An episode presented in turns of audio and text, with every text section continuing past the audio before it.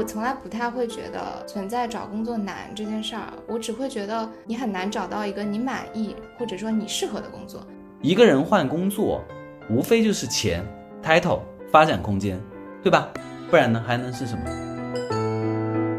其实你根本不知道你想找什么样的工作。其次是你不太愿意为了找工作这件事儿付出代价，又或者你以为你付出这些东西就够了，但事实上远远不止。我所谓的原则性问题，并不是打卡这件事情，因为打卡在我看来就是狗屎。但是其实我之前有遇到过消失了，比方说一个小时、两个小时、三个小时这样的员工，然后但是我不太会去 Q 他回来，但是他一定会回来，因为他包还在桌上。然后他回来的时候，我就会说：“哦，你刚刚是去面试了吗？” 就是我们的成长，我们的中学、高中时期其实是经济最好的，然后最辉煌，然后你看到了国家在就是越来越好，然后你也看到了什么各种风口啊，各种红利，就是有充满时代的机会。但是当你到了大学，当你到了要开始就业的那个气口，你发现所有东西都在往下下坠。我希望大家把工作 做得更久，是因为你真的还想做，嗯，而不是我还能忍。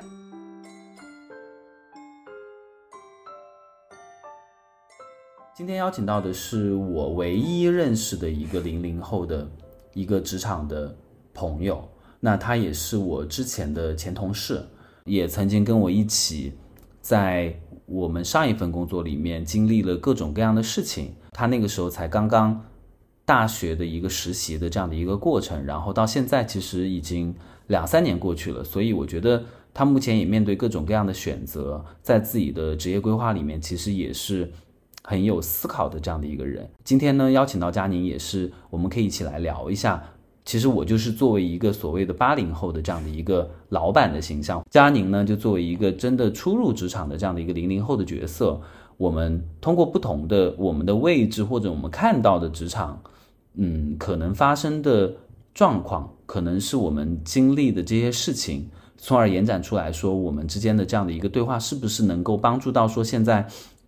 在面对选择的年轻人，他们如何去看待职场这件事情？欢迎收听今天的之类的，我是 Hilo，欢迎我们今天的嘉宾佳宁，自带掌声，佳宁来自我介绍一下。Hello，之类的朋友们，我是佳宁。嗯，然后刚刚 Hero 介绍了很长一段，我也准备了从我的角度来介绍一下 Hero 吧，因为 Hero 算是我正式进入职场第一份工作遇到的第一位老板。嗯，然后。就是他也是一位我作为职场新人初入这个工作环境，第一眼见到觉得非常难搞，极度刻薄，然后当下觉得我肯定难以和他相处。但好了，谢谢大家收听我们今天的节目，我现在就要把后面的全部剪掉。但 但最后却意外的发现，我们竟然可以成为在两年之后成为很好的朋友。然后他对我的无论是职业还是。生活各方面都产生了非常多影响的，嗯，一个人吧。当然，在今天录制播客的这个时间段，我们认识两年，然后他已经成为了我的前前老板。嗯嗯嗯，是因为这期间你又各种换工作嘛？对，嗯。所以你介绍完了吗？啊，介绍完了。你没有介绍你自己啊？你的介绍。介绍跟我，我觉得介绍自己这件事儿，因为今天的主题其实是想聊零零后嘛。那我确实是一个零零后，然后我是巨蟹座，所以现在是零零年出生的零零后的，就是那个第一代嘛，千禧一代，千禧一代嘛。但嗯，本身我自己是觉得我没有特别能代表零零后这一代人的想法，所以今天只是比较单纯的分享我对于职场的一些，嗯嗯。经历啊，或者我的思考，其实就是一个打个样嘛。因为每一个零零后都不一样。佳宁是我上一份工作的一个实习生，我们那会儿其实有很多实习生，是吗？而且你不是我招进来的，对吧？对，你是我们 PM 招进来的。我没有面试过你。对，当时你在实习嘛，对吧？嗯。实习你怎么想说要在广告这样的一个行业里面去？因为我本科其实学的是新闻学嘛，然后对比我同龄的，对比我同龄的很多同学。呃，其实是哪怕是时至今日来看，我这一个专业，或者甚至说当时我所在学校整个传播系，最后在今天选择做广告的，我觉得可以说不超过可能三个人。然后就你我身边班上的，同学吗？我班上几乎为零，新闻学的没有一个出来做广告，除了我。那他们的选择的工作都是出版，没有，我觉得我今天身边大部分的同龄同学，一大半都还在读书吧。其实已经在工作的几乎只占三分之一不到，而这三分之一不到在工作的，基本上不是在一些事业单位的媒体媒体部门，或者说一些互联网公司，剩下的可能就是在一些地方台。嗯，其实还是在新闻整个整个这个工作体系里，对体系里的嘛。因为我之前看过一个报道，嗯，就说的就是它是基于现在的呃应届毕业生做的一个一个调查，然后他就说什么现在有很多应届毕业生选择去继续念书的一个核心的一个问题是他们很难找到工作，嗯，或者说是竞争太激烈，或者是逃避，或者是真的想要进取去做到更高的学术的这样的一个水准嘛，那。你怎么看这件事情？就是基于那些可能还继续念书的这样的一些同学们，你觉得他们是逃避吗？还是真的想要净化自己？还是说没有嗯别的选择了？我觉得逃避的占大部分，想要净化自己的占很小的一部分，然后剩下的有更小的一部分是，就是借着想要净化自己的借口，但实际上是想要逃避或者找不到工作。但本身对于，因为其实大家都说这一届找工作很难嘛，而且特别是就相比零零年这一届，呃，因为我是二届的应届生毕业，它其实相比二三、二四或者接下来几年，当年那个是更难的，就去年嘛，因为去年就是疫情，中国的疫情，嗯。就是直接是在卡在毕业季那个时间点，尤其是在上海体感特别深，因为那个全部风控的情况下，很多公司基本都在裁员，或者完全不可能有海康出来招人，嗯嗯，所以找工作难其实是一个很客观存在的现实，而我本人其实也是，我觉得我正好是借着那个实习的那家公司，又正好是我当时喜欢的一个地方，所以就顺势，嗯，就相当于机缘巧合之下对，机想说缘巧合试试看就，说试试看嘛，嗯。而当时找到这份实习工作的原因也是，其实我当时投了蛮多的，就实习嘛，大家都会投很多。其实你不会有一个固定的目标，然后我觉得在大学的阶段，你也很难想清楚自己未来的职业喜欢什么，或者我就是要做广告，或者我就是要做媒体。因为当时你对广告跟媒体之间的区别，除了自己觉得一个好像是收钱的，一个好像是就是不太收钱的，没有任何的概念。嗯，所以其实都是想说什么机会来了就先去试试看，或者说有一些同学会比较多的想找名气大的，就刷简历好看的。但我本人其实不太，就不太我不太会在乎名气这种事情。所以你言下之意是我们前四名气不大是吗？我没有这个意思。我们前四名气可大了。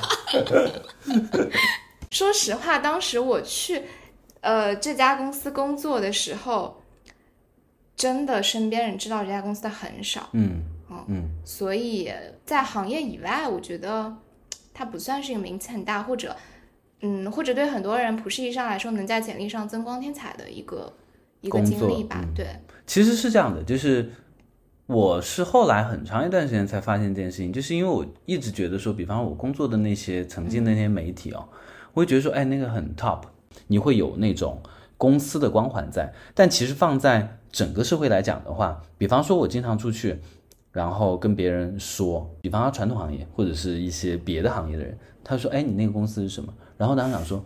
哈，就是你怎么连这个公司都不知道？但其实就是这样的，就像比方说，我之前跟一个金融从业者，就是他是做金融的人，然后他在聊他们那个公司，哇，他那个身上的那个光环感，就是非常的侃侃侃而谈然后我想说，就是是什么？就是 对，就在你眼里，他就对，完全不他是一种呃认知偏差，也可以叫我自己。我这样，我这样觉得我自自己就是在媒体行业里面的井底之蛙。而且我觉得这个除去认知，就是作为行业认知偏差这一点来说吧，很多时候，这它其实对于我来说更多是一个学生认知思维和嗯职场认知思维的区别吧。嗯，因为在学生认知思维，包括今天我还有蛮多跟我关系很好的朋友，他们在读研，然后很多都是国外留学的嘛，然后今年回国刚毕业，准备找工作。呃，我会发现大家在对于找工作难这件事情上的顾虑还是存在蛮强的，可能在学生时代的那个思考的模式，是因为就是可能说这话。就是当然只是我的个人想法哦，我从来不太会觉得存在找工作难这件事儿，我只会觉得你很难找到一个你满意或者说你适合的工作，就是只是指我身边的可能同样大学毕业的，也不算是非常顶尖学校的这样一群人吧，是可以找到的，嗯啊，但是大家找工作难，其实你根本不知道你想找什么样的工作，其次是你不太愿意为了找工作这件事儿付出。很多的代价，又或者你以为你付出这些东西就够了，但事实上远远不止。所以你的意思是，即便那些可能你的同学出国再深造回来，他们也会有这种感受，就是我回来其实我也是很难找工作的，我没有任何竞争力，就是我没有任何更多的附加值可以，比方说我是名某某某的国外的名校毕业的回来的，他也会有这种担忧吗？当然。因为今天我觉得出国，一是因为以前出国他可能是一个比较稀缺性的东西，但现在其实显然我们这一代已经不是了嘛。嗯。第二是，其实我所在的这个行业，不管广告，不管媒体，就是整个大的传媒行业，它本身的门槛，说实话是比较低的。就它不是类似像金融、法律这种，它非常需要某一个证书，某一个就是名校光环能给你加持的一个东西。就是从我今天的经验来看，我觉得它可能更看重实践。嗯，然后第三是我觉得，就是大家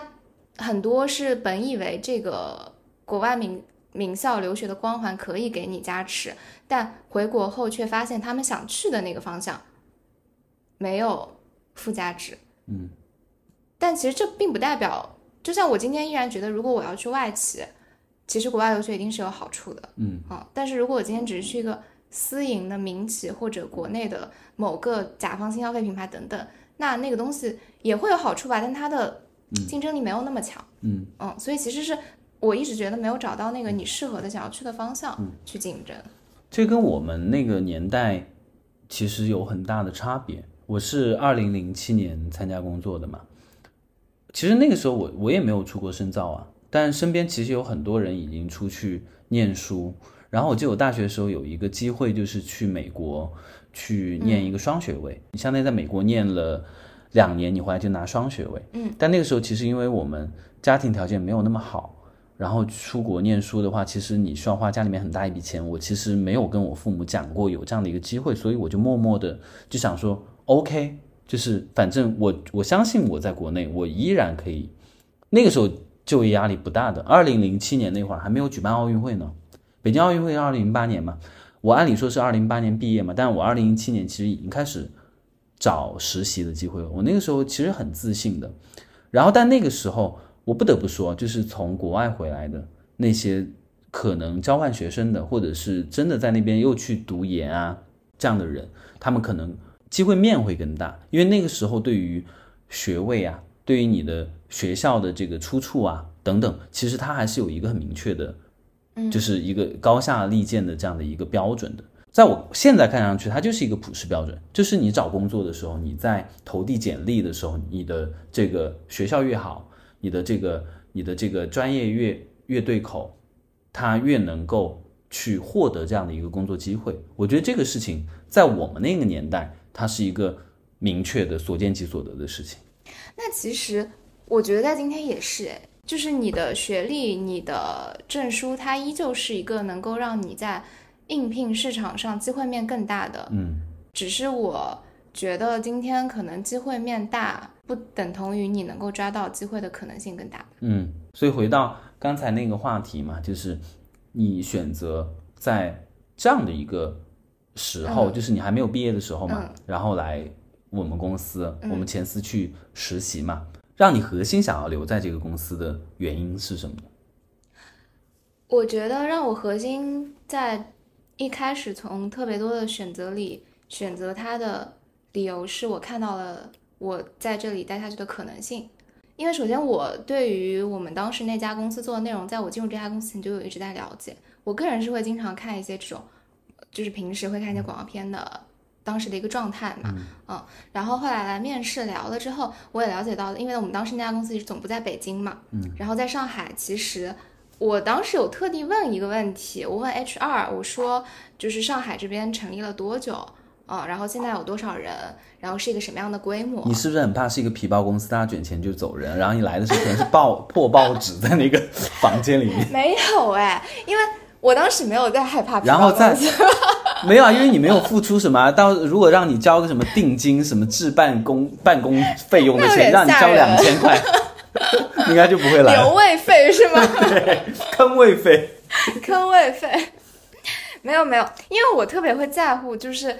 我进来是不是只是做一个可能可能真的是跑腿的角色，或者说可有可无的角色，还是我进来可以尝试到一些新鲜的东西？所以当时我了解到上海这里其实本身也是刚刚开始在做，然后有非常多的未来的可能性。我觉得可能性是吸引我来的原因，然后导致我其实后来做了两年嘛，中间遇到各种各样的事情，但坚持。包括在转正的时候，就直接很顺畅的说要留在这里继续做。嗯，我觉得核心是我当时很有热情。嗯，对于那份工作，我觉得它满足了我当时非常想要的三个要素。第一个是新鲜感，第二个是获得感，第三个是归属感。嗯嗯，这三个要素在我当下的那个工作状态里，我觉得都满足了。你还记得你刚来这边一个月的时候发生的一件让你最记忆犹新的事情吗？我我觉得我刚来第一个月，或者说前三个月为周期的这个时间段里哦，因为我当时一来就接了一个，就是跟了一个体量很大，然后还蛮复杂的项目嘛。然后当时那个项目的物料其实一张 A4 纸都打不下，我们需要用一张 A3 纸，非常大的纸打下来贴在公司。你还记得吗？你我们有很多项目都是。非常物料非常多的项目，那它对我来说其实是一个新鲜感很强的事儿嘛。然后会觉得，因为它跟我以往在媒体实习的，因为我以前在媒体其实是做内容采编啊这种角色的嘛。然后他当时整个拍摄流程啊，对我来说是完全陌生的。但是我必须要说，在刚入职前三个月或者第一个月这个周期里。对我印象最深的，倒不是具体工作里遇到的某一个困难或者某一件事件，而是我当下整个人的感受。嗯，因为说实话，我在进入这家公司前三个月时间里，都一直处在一种很因为自己没有存在感而，或者说因为自己觉得融入不了，然后觉得有被边缘化而产生的焦虑感。这个不适感是让我。时至今日，就是我还是能记起当时那个不适感的。然后特别印象深刻的，就是在我入职三个月的时候，你需要我做一件事儿。然后当时在一整个办公室里，我坐在那儿，而且我坐在你对面。然后你跟另外一个同事说：“哎，你让实习生去干嘛干嘛干嘛一下。”嗯，而当时我就在你的对面。这个当下有什么问题吗？他让我觉得很不适啊，我会觉得。我就第一，我就在你对面。如果你需要我做事，为什么你不直接跟我说？第二，我们共事了至少三个月，嗯，我觉得你作为我的老板，我们可以没有熟悉度，但是知道我的名字不是一件，就是它是一件很需要的事情，嗯，所以当下那个，就是你当你问出讲出这样一句话的时间点，其实我内心是非常不适的。那种不适，就是我刚刚提到的入职职场新人刚入职一个环境时候会经常遇到的那种，你觉得自己被边缘化，然后你觉得自己没有存在感，或者，嗯，就是融入不了的那种不适感。嗯，但我在这里必须要解释一下，就是我要跟你道歉。其实我我我是一个非常记不住脸和记不住名字的人，而且其实就是首先你不是我招进来的嘛，你是我们下面的 PM 招进来的嘛，然后我跟你的对接直接对接。是很少很少很少的，所以基本上是我会跟 PM 去说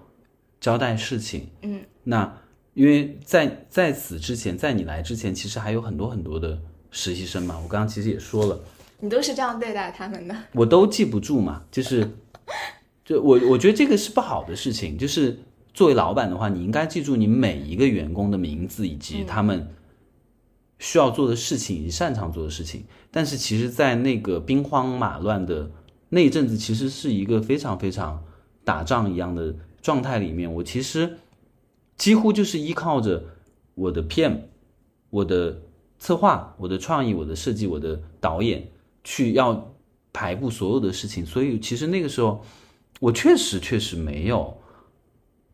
留心记住你的名字。我觉得这个事情其实是我很大的问题。就是熟悉你的风格之后，我才觉得这是一件从你的角度来说很合理会做出的事儿。但是，就正如我开头刚刚说的嘛，你是一个第一眼看到会让人觉得非常难搞和蛮刻薄的一个老板。嗯，我我在某些时候确实说话不好听，嗯，然后比较直接，比较冲动。但是其实我必须要讲，其实没有职场霸凌这回事，也没有任何边缘化你或者是排挤你，大家没有时间排挤你。就是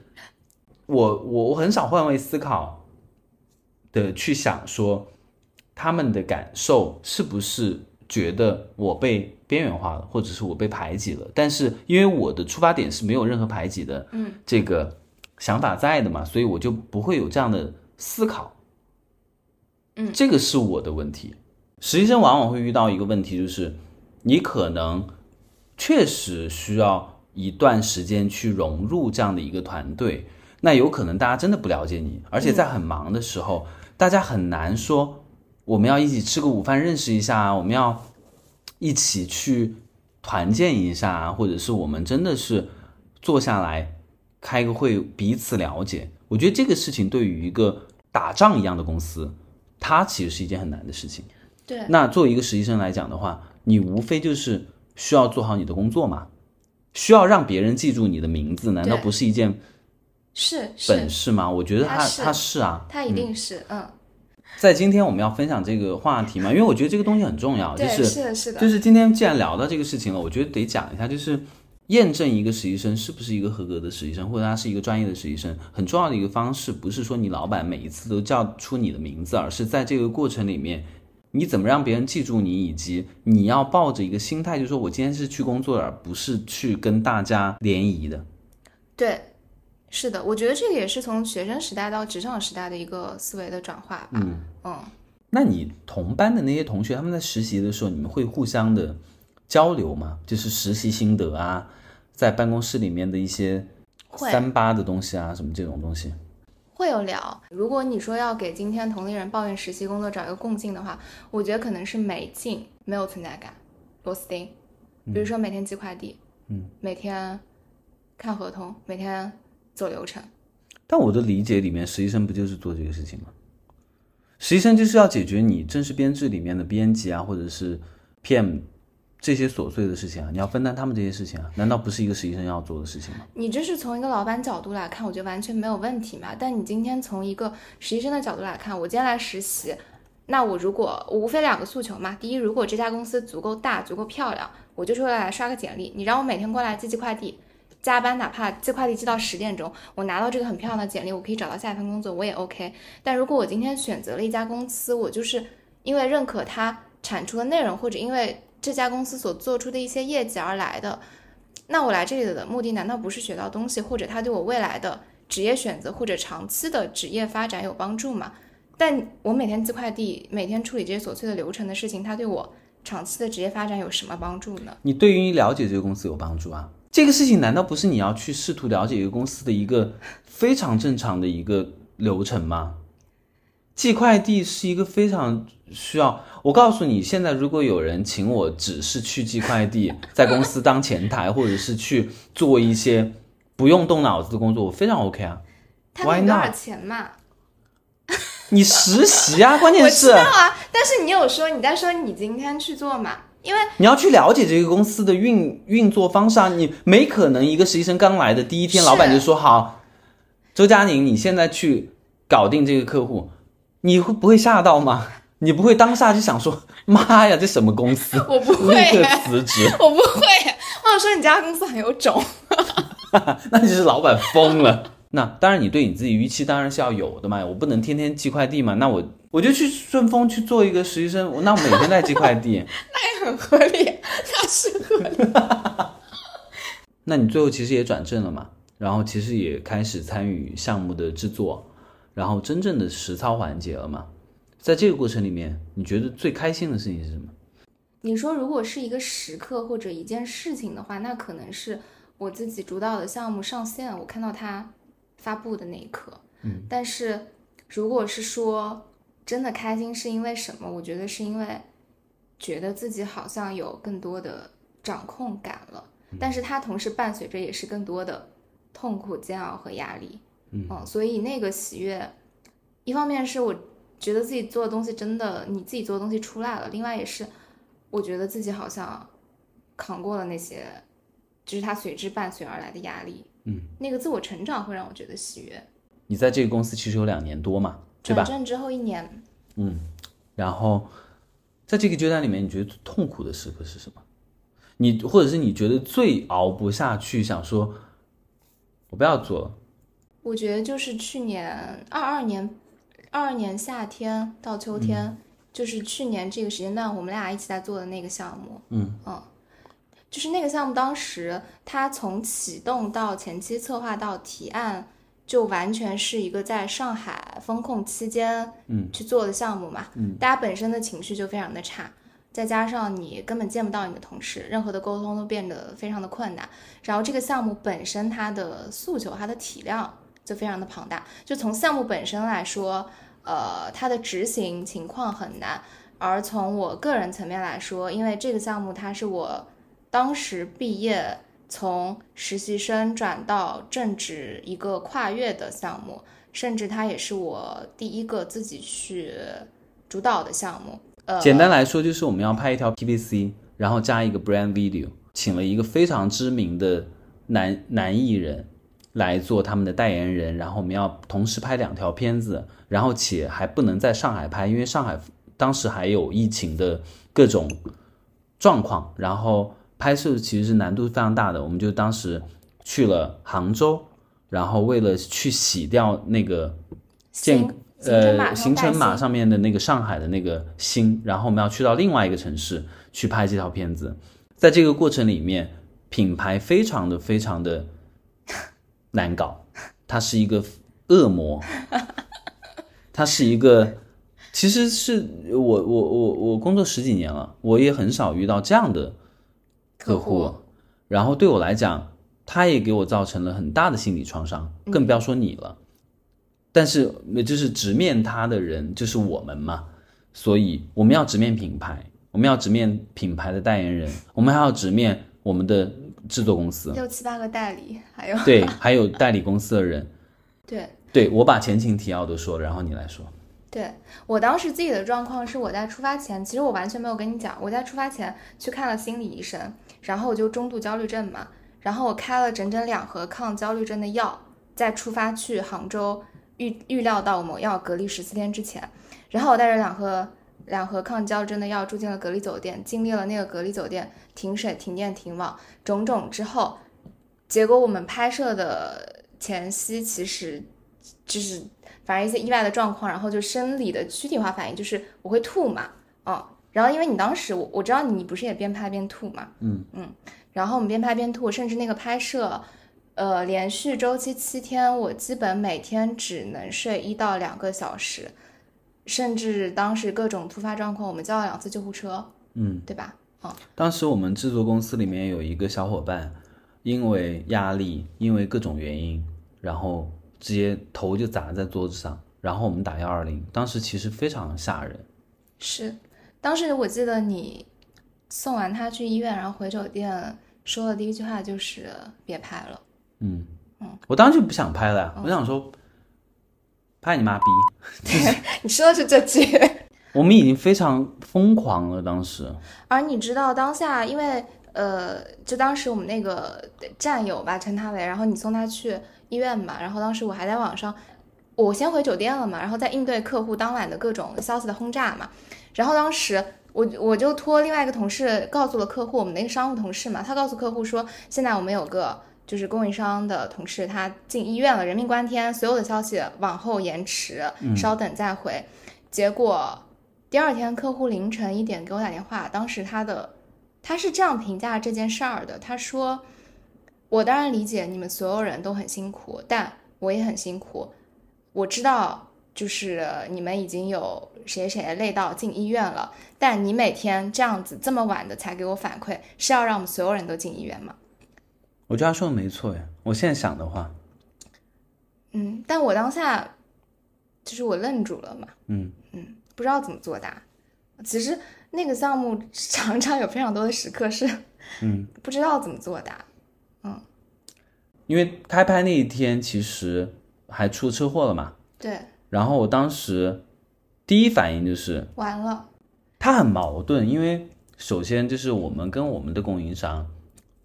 在工作很累的时候，嗯在很多压力的时候，是我们需要去解决我们自己的问题。嗯，然后客户发出这样的问题，就是你要你们，我很理解他，他他已经说了，我很理解你们的状况了嘛，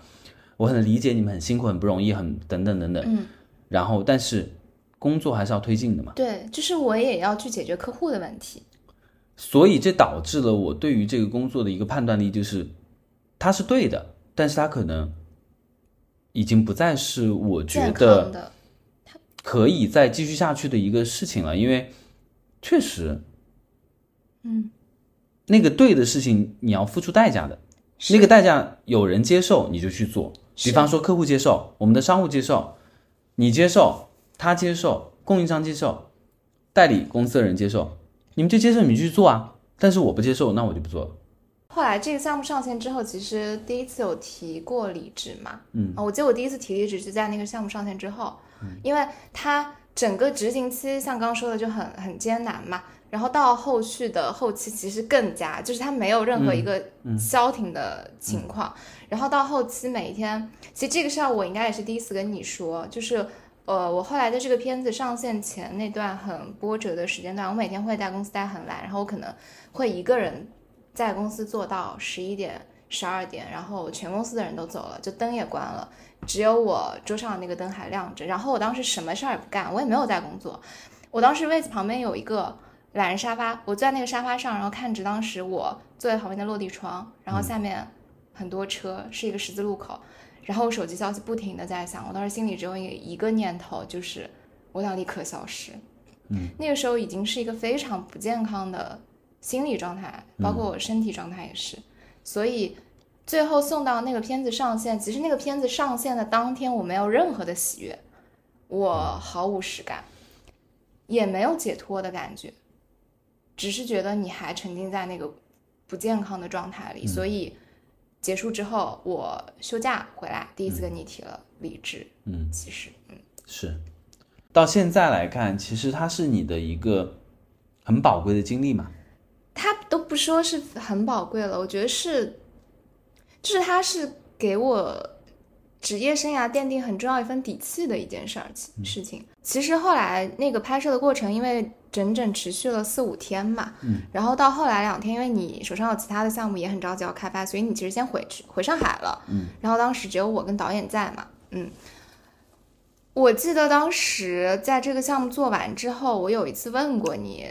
我说其实，在你当下决定要离开那个片场的瞬间，我内心有非常极度强烈的不安全感，嗯，然后你当时跟我说了一句话，你说。因为我当时觉得你需要去面对这一切，然后你如果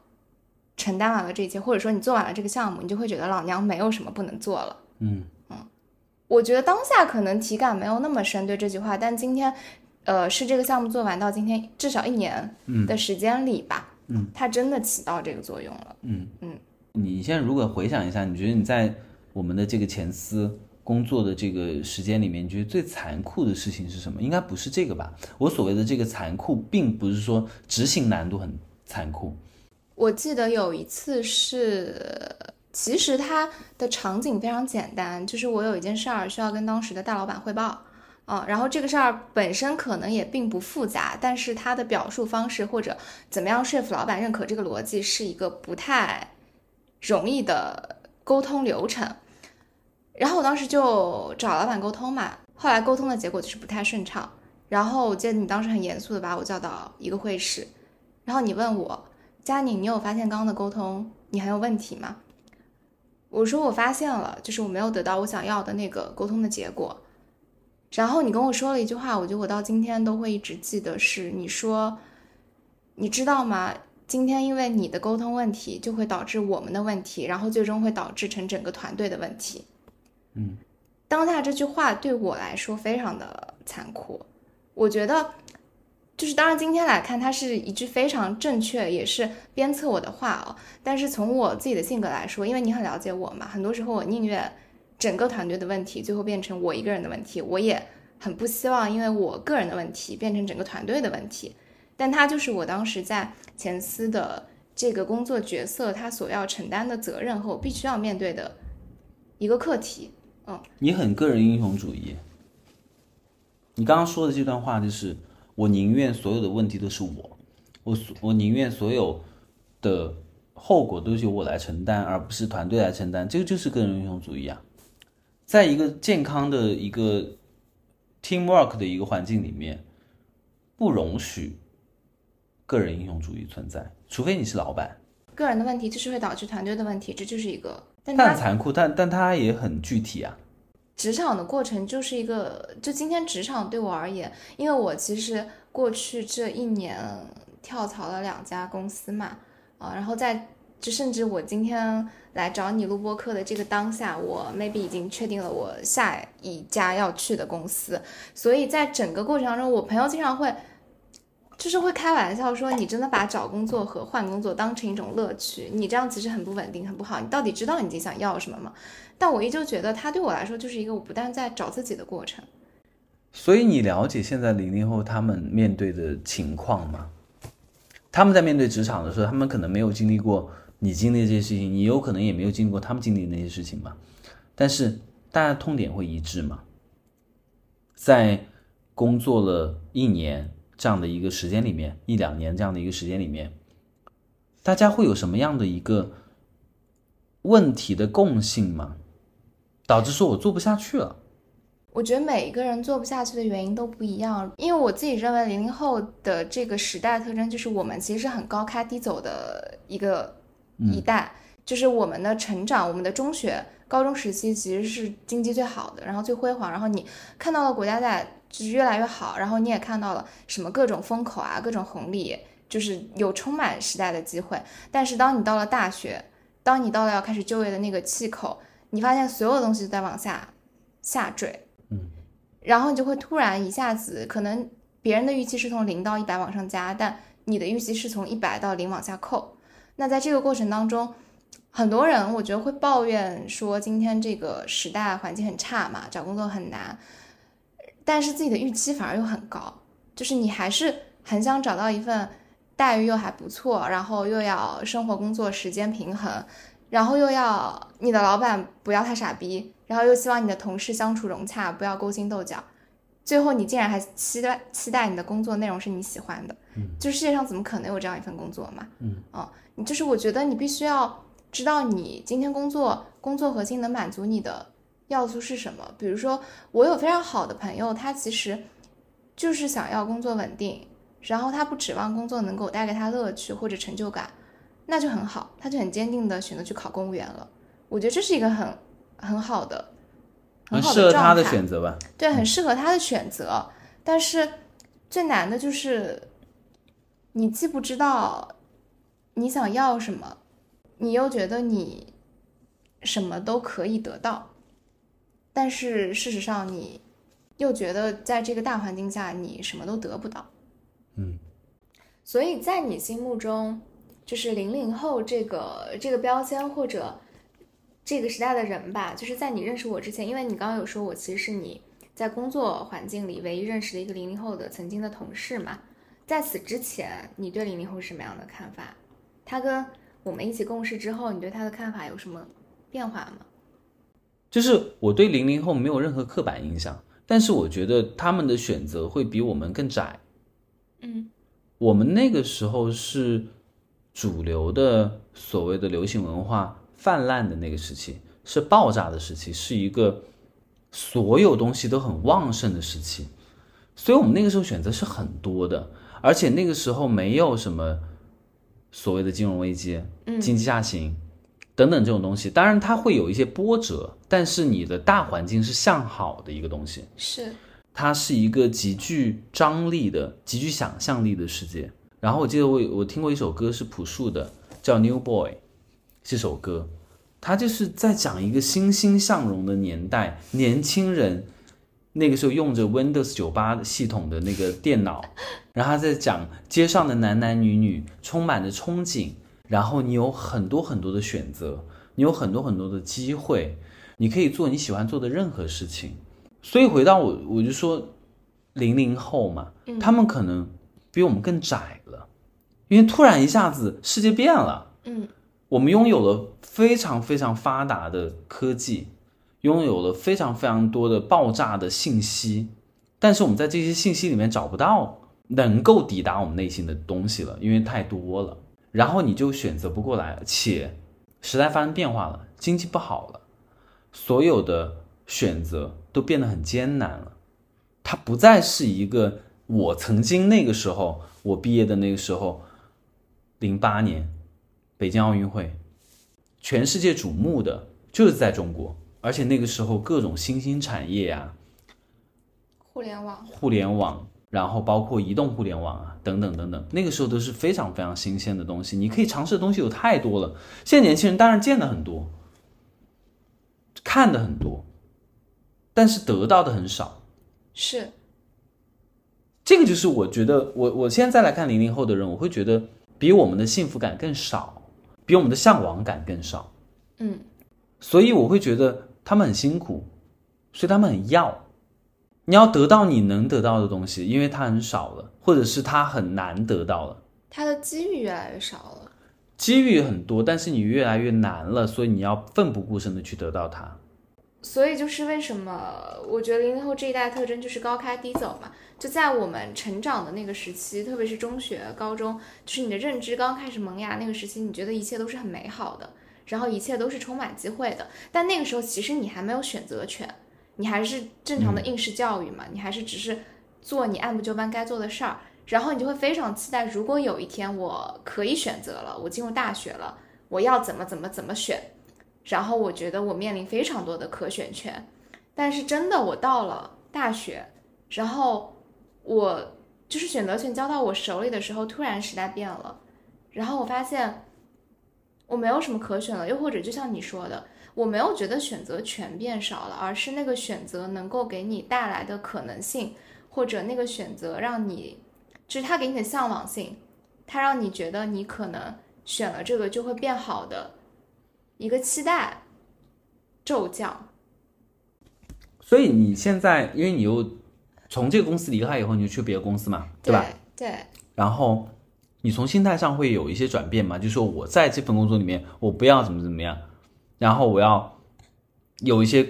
自己的规则，对对对，有一些有一些，比方说要避坑啊，或者怎么样的一个状态，有有这个东西吗？嗯，当然啊，我觉得我进入第二份工作就是正式后来跳槽去的那家公司，呃，因为我只待了一个月嘛。然后我觉得特别强烈体感的一件事儿，就是原来这么小的一个问题，大家也会当的这么大。嗯，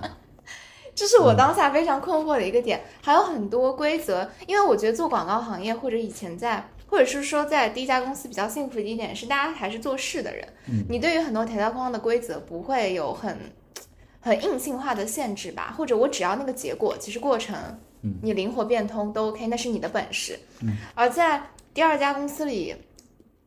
就是不说，就是早晚打卡。这家公司应该是可以说的吧？呃，这家公司先不说吧。哦，不能说是吗？他这家公司呢是一个非常头部的互联网公司。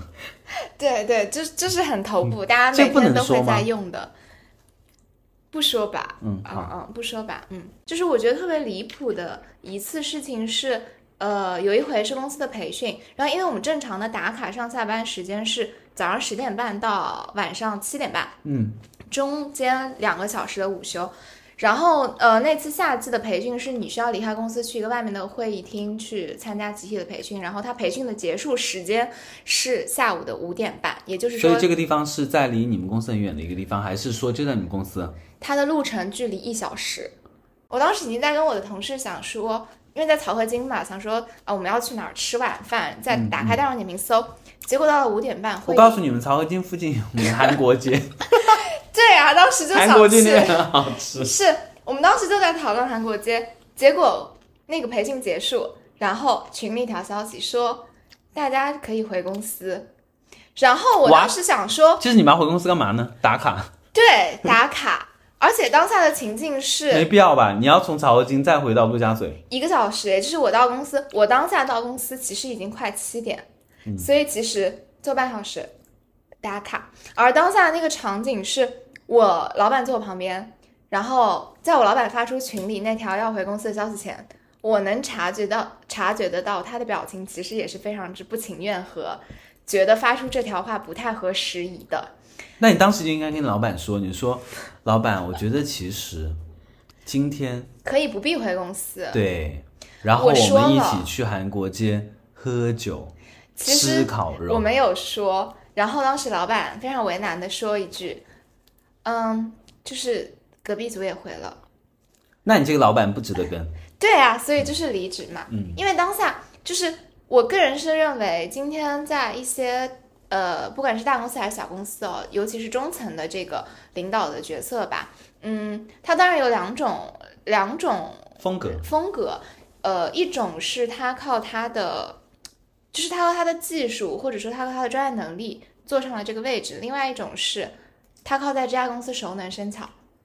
嗯，就是这么多年了。当然，他需要的是忠诚度，他需要的是持之以恒的，就是遵守各种规章制度。而遵守规章制度这件事情本身，对他来说就是一个考核标准。嗯因为制度优先嘛，他会认为制度优先、流程优先的这种情况下，他所有的信仰就来自于 按时按七点。点半回去打卡，只要你在公司，你做什么都可以。就是你回去了吗？最后我回来，我当然回来了，因为我就是一个，我既然选择来了这家公司，我就接受你的一切。如果我不接受，我就离开。我觉得我没有必要做一个，我来了，然后我又不接受你的一切，然后我又不走，然后在这里呈现一种反叛精神，然后拉拉帮结派，跟同事一起去抵抗一些公司崇尚的规章制度也好，等等嘛。我觉得这个事情没有必要嘛。嗯所以这个其实是一个议题，就是如果在面对这个选择的时候，你到底要选择回公司还是不回公司，对吧？因为你对其实不用刷脸嘛，对吧？啊，但你要刷卡。刷卡不就是很简单吗？你把卡给同事不就好了吗？我就是一个很呃遵守本分的人。我觉得这个事情也是我很想讨论的一个议题，就是作为一个中层领导，我自己认为更重要的是你要让你的员工感觉到你跟他站在一起，而不是你跟你的老板站在就一起。是我所有的教育，你要护着你的下属。当然，你要讨好你老板的是，同时你要护着你的下属，因为讨好老板跟护着下属不冲突。你要让你下属有安全感，觉得说你还有你在帮他们扛这件事情，还有你在帮他们，而且这件事情不会要你命的，不会让你失去工作的。有一些九零后的那些所谓的忠诚、忠诚，过于的忠诚，然后导致于你下面的人根本就不信赖你，然后觉得你就是一个傻逼。是 对呀、就是我 why，就是你不需要这样，就是你护着你下面的人，不会让你失去这份工作，只会让你未来在面对你有可你也不可能在这个公司待一辈子的啊，抬头不见低头见，但是你的老板有可能在这个公司待一辈子，所以你在面对你其他人的时候，你有可能机会更多。是 对啊，这个才是，对吧？这个才是真理，我觉得。是的，你要懂得如何去让你的下面的人在不违反原则性问题。我所谓的原则性问题，并不是打卡这件事情，因为打卡在我看来就是狗屎。哎，你在你过往的职业生涯中有遇到过打卡这件事情吗？我有遇到啊，当然有遇到啊，但是我都完全的没有在管。所以你的老板是不在乎这件事情的，你判断？我老板当然在乎啊，老板每次都说，我老板只只会发微信给我说，为什么你们团队的人永远在迟到？迟到。或者是你们为什么就是大家都不来，然后老板坐在那边，大老板坐在那边，我也不在。但是我觉得这个问题在于，就是如果今天我的业务能力让我的老板让你 handle，handle 这个事情了，我就告诉他，我一句话就让他觉得说 OK。我说所有人都在卖命，只是在你看不到的地方。嗯，就是有个特别离谱的事情，也是我离职前一天，就是提出离职前一天，毅然决然觉得，哎，我真的一天都待不下去的原因就是，我当时坐在我老板的旁边嘛，那个位置也，反正就是大家都很想坐在老板的旁边，我不知道为什么，但是因为正好那个位置空出来，我就坐着。然后因为我以前在就是我们前司上班很习惯，你不会长时间的在工位坐太久，你要么。开会，要么打电话，就要么开会，要么打电话，要么出去买个咖啡，要么就是出去聊一些创意。就你不会一直坐在一个地方，嗯，所以就是在我每天在工位的时候，我也会经常，比如说呃去接个水，或者说去下面逛一逛，或者去买一杯咖啡，种种。然后当时就有一个团队里非常资深，可能在这家公司待了两年的一个老同事，他以非常友好的状态提醒我说。佳宁，你你不要经常去接水或者去上厕所，因为你频繁的离开工位，呃，你的领导可能对你的影响印象会不太好。我当下听见这句话，我真的傻眼。他是让你不要喝水，不要上厕所。哎，其实是对的，因为你只要不喝水的话，你就不会上厕所。他完全不符合人类工程学。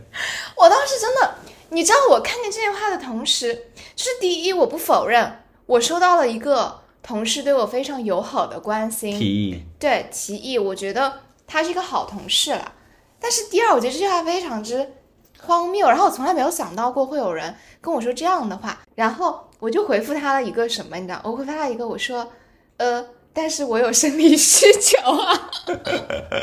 就是尿频是吗？我当下就觉得，就是就是他会觉得。你在老板旁边坐着，你不断的再去接水，然后因为频繁的离开工位这件事不好，就会显得你在固定的工作时间里频繁的不在场。所以他一直，要不然你跟他换位子，因为我跟你说，职场里面有一些人是不喝水的，这件事情我其实不太理解，就是因为你知道。我是一个一直要 我知道给自己灌水的人。你是一个会买，你是一个会买一升 一升体量的水壶在办公室喝。因为我觉得喝水很重要，尤其上班族。哎，就是假设今天如果我在办公室消失一个小时，但是但是这个钱，你如果消失一个小时的话，我会觉得有问题。因为消失一个小时，它跟消失。你上厕所你能上一个小时吗？你是 你是便秘成什么样子？压力太大，你的躯体化反应就是如此之严重。不是我的意思是，一个小时两个小时太 over too much，我觉得不行。但是频繁的上厕所我是接受的。但是其实我之前有遇到过。消失了，比方说一个小时、两个小时、三个小时这样的员工，然后但是我不太会去 Q 他回来，但是他一定会回来，因为他包还在桌上。然后他回来的时候，我就会说：“哦，你刚刚是去面试了吗？” 很毒哎，因为通常消失三个小时以上，一定是去，一定是一个小时一定是面试。对啊，就是我就是会这样来拆穿他，就是我觉得无所谓啊。所以我想问，就是作为一个老板来说，如果你知道你的下属在骑驴找马，我 OK 啊，就是我觉得你拴不住一匹想要狂奔的野马的。嗯嗯。但是他没有告诉你，他当下在接着你的项目，然后你手上的很多事情还在他的 handle 之中，但他在外面面别的。我可以分分钟找一个 freelance 替代他，因为现在没有任何一份工作或者一个工种是不可替代的，除非你今天是一个科学家，你就是你就是要飞到月球去采集一颗那个矿石，那有可能不是所有人都可以取代。你就是做了一个很常规的工作，这件事情是可以被各种人取代的这样的一个工作的时候。老板不会在乎今天有你没你的，因为当然，就如果你不走的话，这个东东西对老板来讲，他的他要做的事情就更少嘛。因为他如果要你走了以后，他突然要面对一个这样的一个难题的时候，他去各种找人或者怎么样，他一定会有一些成本在的嘛。但是你还要再留一个月啊，对吧？这一个月的周期里面，足以让他可以做交接，足以让他可以找到下一个替代你的人，因为你不是唯一。那你觉得今天会不会存在某一些工作，它除了专业的技能，除了是硬性的考核标准是可以被随时替代的情况下，它的一些软性的技能就是我指可能情商，可能情绪价值，可能他对某些东西的敏锐度，或者跟你的合拍度，嗯，它存在一个特殊性嘛。你的我会用尽，我会用尽方式去挽留他，因为我觉得这个人留下来对我的价值更大的情况下，我会提条件，因为我面对过这个问题，就是我员工直接很明确的跟我说他在找工作，我说好，那边给你开什么条件，嗯，然后那边不能满足你的，或者是能满足你这边不能满足你的条件是什么，我去帮你争取，你无非就是在谈判嘛，这个事情你不用讲情感，一个人换工作无非就是钱。title、发展空间，对吧？不然呢，还能是什么？嗯，虽然我工作年限其实很短嘛，但其实在，因为我们的共同共事的这家公司算是我，呃，他就是我正式工作的第一家公司嘛。但在此之前，其实我也有实习过蛮多家公司的，嗯，然后遇到过不同的老板，包括在离开这份公司之后，遇到了各种不同的老板。就是你的特殊点是在于，我觉得，或者说你作为我老板的期间，带给我影响特别大的一点是。你教会我做事和做人要清爽，我觉得这两个词很重要。嗯就是我们可以，就是我们可以在把这件事情讲清楚之后，有各种不同的谈判结果。我可以谈判失败，我也可以谈判成功，我也可以有各种我意想不到的情况发生。但是它的前提是我们要一定要谈清楚。嗯嗯，如果我们不谈清楚，哪怕大家都觉得这个事件该往这样发展，它也不 OK。嗯嗯，就是一定要讲清楚这个事情对我未来的，不管是我觉得不管是职业选择还是生活上的影响都很大吧。嗯我觉得清爽这个是我近十年秉持的一个很重要的一个原则，嗯，就是你跟任何的关系、任何的人，尽量的保持一种清爽的状态。你要告诉这个人你的直接的想法、你的诉求、你想要的，他能给你的，讲清楚。这个人给不到，就再见。嗯那为什么在我们前四离职了以后，你不是去了这个大厂吗？嗯，然后你又做了两个月，突然离职。我当下，我当下，嗯，其实本身我说实话，在进这家公司的第一天之后，第二天我就开始插 boss 直聘。所以你觉得这个公司其实并不是你一个理想的工作，是吗？不是，我进去前我是抱着一个我可以学到东西的状态，就是我时至今日依然觉得我去的任何一家公司，哪怕这个我只待了一个月的公司，我都学到东西了。嗯，就它对于我来说什么都是陌生的嘛，因为我今天刚开始工作。嗯嗯所以你打开一部分认知了，但是你发现你的这个认知其实一个月打开完之后差不多了，你再待三个月、六个月、一年，它都是这些东西。所以那个一是我决定离职的原因，二是，嗯，我跟你刚才包括也说了，领导，然后包括同事的各种嘛，你会发现大家都是很好的人，但你很明确的知道你跟他们不是一样的人。呃，我觉得今天对于选择这件事情，就是没有高下，只有不同啊。就是我觉得那个可能是适合他们的地方，但我很清楚自己不适合。然后我离职当下那一天想的是，如果我已经很明确的知道我自己和他们不是一样的人，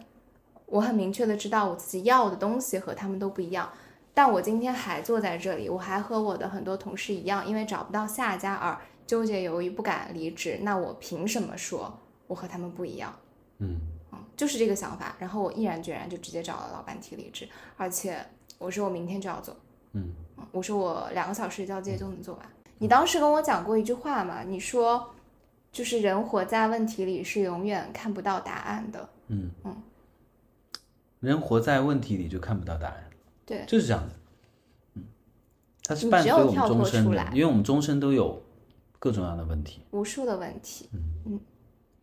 而很多时候只是，我认为它在于你想不想看到那个答案。如果你可以看到答案啊，我觉得很多人都能看到答案啊，但是他能不能找到答案是另外一件事情啊。就是比方说 A B C D，你知道那个答案是 D，找到答案和看到答案是两件事情，我一直这么觉得的。嗯，我上小学的时候，或者是我我上大学的时候，我做题的时候就是这样的。我知道 A B C D，比方说给我一个正确答案，D 好了，但但是我说 why，就是为什么它是低呢？就是当然你知道这个结果，但是你不知道为什么你还是过不好这一生的。那你最后会写低吗？我写低啊，当然写低啊，当然写低啊，就是我就是一个结果主义嘛。但是你你在做事情，你外化的东西一定是结果，但是你内化的东西是你永远是自己需要给自己一个答案的，而不是别人给你一个答案。是你自己给不了你自己自己这个答案的时候，你知道答案是低，但是你还是过不好啊。是，就是我突然想到，因为我其实两次裸辞职都是裸辞嘛。虽然我事实上就是每一次在我跟你说我离职了，然后大家想要庆祝、想要旅行，但还没有实施的之前，我就会已经跟你说我找到下一份工作了。你就是不断的在不想让自己处于一个 gap 的状态嘛，对吧？我觉得我没有不想，但是我确实对工作这件事情蛮感兴趣的。嗯嗯，就是如果今天呃没有找到合适的工作，我就不会去。嗯但是如果找到了，但是我不会停止找工作这件事儿。嗯，对。然后我对于裸辞这件事情，因为我不太提倡说，就是裸辞这件事情一定是正确的。我认为裸辞这个词经常会和冲动辞职这个词划等号。是大家通常会觉得你没有找到一个稳定的下家，你就辞职了，你是不是一时冲动，或者你真的对那个傻逼工作一刻都忍不了了？所以当我裸辞再次裸辞的时候，很多人会问我说：“这个工作你就真的一点都干不了了吗？”因为你跟他说素的，没有哎，我我每次都会说，我当然可以干啊，因为他现在对我来而言就是一个很安全牌的工作。所以我刚想聊的那个点，就是我很想聊的一个点是大家关于裸辞和冲动离职这件事情划等号的事情嘛。因为我其实每一次的离职，虽然就是告诉身边人的时候，大家都会很诧异，觉得你很冲动，你是不是当下发生了一个特别难以忍受的傻逼事情，导致但其你实还好。觉得必须要走。但事实上，每一次决定离职的那一刹那，我都非常的平静，因为我我其实会给自己蛮长一段时间的离职冷静期。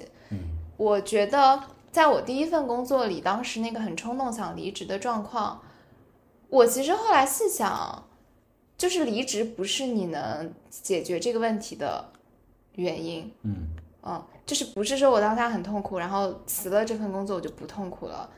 而且反而是你如果抱着这样的心态辞职，你会更加痛苦，因为你把所有痛苦的原因都归根在这一份工作上，它就会导致你对于工作或者你对于某一件事情的执念特别深，你觉得那我是不是找到下一份工作就会好了？我们核心的痛苦不来自于工作本身，而来自于自己没有能力解决工作这件事情，而对自己的一个判断。对，是的。所以你现在如何看待职场这两个字，或者是职场带给你的所有感受？我觉得职场现在对于我来说就是一个找到自己更想要什么，然后更能放下什么的一个过程，或者说一个环境吧。因为其实像你刚才说的，职场确实它无非就两种嘛，一是职场等于工作等于赚钱嘛，每个人都需要赚钱。你如果的目标就是想赚更多的钱，你就是找到最赚钱那个方式，然后付出你的时间、精力成本，但是你一定会牺牲掉你喜欢的东西，甚至会牺牲掉你的身体、你的心理、你的家人、你的感情种种。那第二种无非就是你在职场里只打一个比较舒适的体验，或者你就追求在职场里你最喜欢的东西，但你不在乎外界的钱，你不在乎这个东西能给你带来多少现实层面，不管是声誉、名望种种。然后我是一个说实话自律能力非常差的人，我没有办法让自己主动融入到某一个社群里去，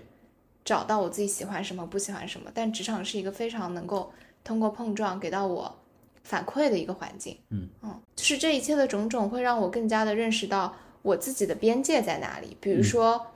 什么是我能够接受的，什么是我不能接受的，什么是我更想要的，什么是我其实可以放弃的。基于之前的这个工作经历嘛，你觉得如今就零零后需要具备什么样的一个特质，才可以把工作做得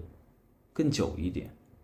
我希望大家把工作做得更久，是因为你真的还想做，嗯而不是我还能忍。嗯嗯，然后不断的给自己找我还能做这份工作的借口，因为你永远可以找到一百种借口。嗯就是你自己在这么多年的十五年的职场生涯中，